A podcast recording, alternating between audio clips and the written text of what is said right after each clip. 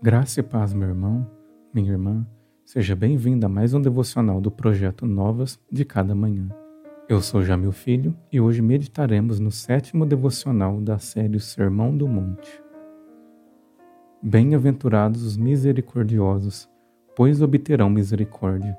Mateus capítulo 5, verso 7. Quando lemos a quinta bem-aventurança proclamada por Cristo, podemos ser induzidos a pensar que o Mestre nos está ensinando algum tipo de meritocracia. Entretanto, o que Jesus nos ensina não é que somos dignos de algo, mas que ao manifestarmos a misericórdia para com o próximo, revelamos que recebemos de Deus a misericórdia. Só somos capazes de agir desta maneira, pois o Espírito Santo nos inundou com a sua graça.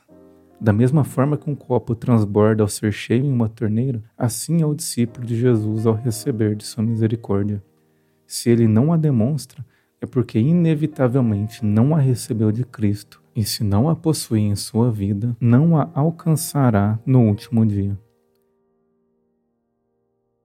É esperado que os discípulos de Cristo sejam misericordiosos. Mas o que é a misericórdia?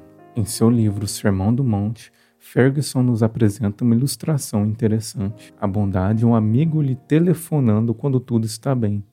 Já a misericórdia é um amigo lhe telefonando enquanto você está doente. A misericórdia cristã é se colocar no lugar do outro é pagar o preço necessário no socorro ao necessitado, é agir assim como o bom samaritano fez ao ver aquele homem moribundo na beira da estrada. O levita e o sacerdote passaram de lado, pois não queriam correr o risco de se tornarem cerimonialmente impuros ao tocar num homem aparentemente morto. O samaritano, por sua vez, reconhece a ordem divina Misericórdia quero e não holocausto, e paga o preço. Se desvia da sua rota original, dedica tempo e dinheiro na recuperação daquele pobre homem e compromete o seu nome ao deixá-lo na hospedaria. Por mais alto que seja o preço exigido do discípulo, nada se compara ao valor da misericórdia que ele recebeu. Seus pecados cometidos contra o eterno Deus foram perdoados, e não há nada que seja mais caro do que isso. A misericórdia exige sacrifício de nossa parte. Cristo não promete um caminho tranquilo ou agradável, entretanto, nos garante de seu auxílio durante a caminhada. Encerro com um trecho do livro Sermão do Monte, de Sinclair Ferguson. Como afirmamos ser cristãos, se ao mesmo tempo demonstramos tão pouca misericórdia?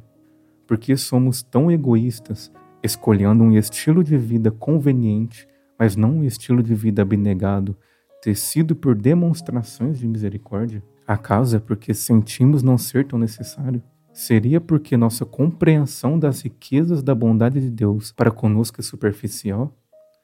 Aquele a quem muito foi perdoado, este muito ama. Aquele que sabe ter recebido misericórdia, este demonstra misericórdia.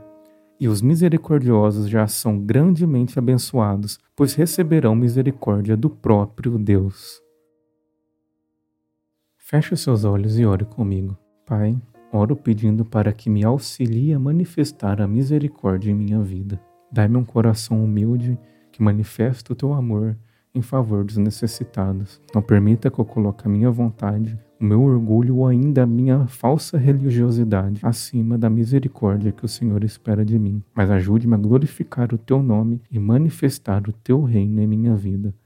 Assim eu oro no nome de teu filho Jesus. Amém. Muito obrigado por acompanhar mais um devocional do projeto Novas de Cada Manhã. Lhe espero amanhã em mais um devocional da série O Sermão do Monte. Que Deus lhe abençoe grandemente.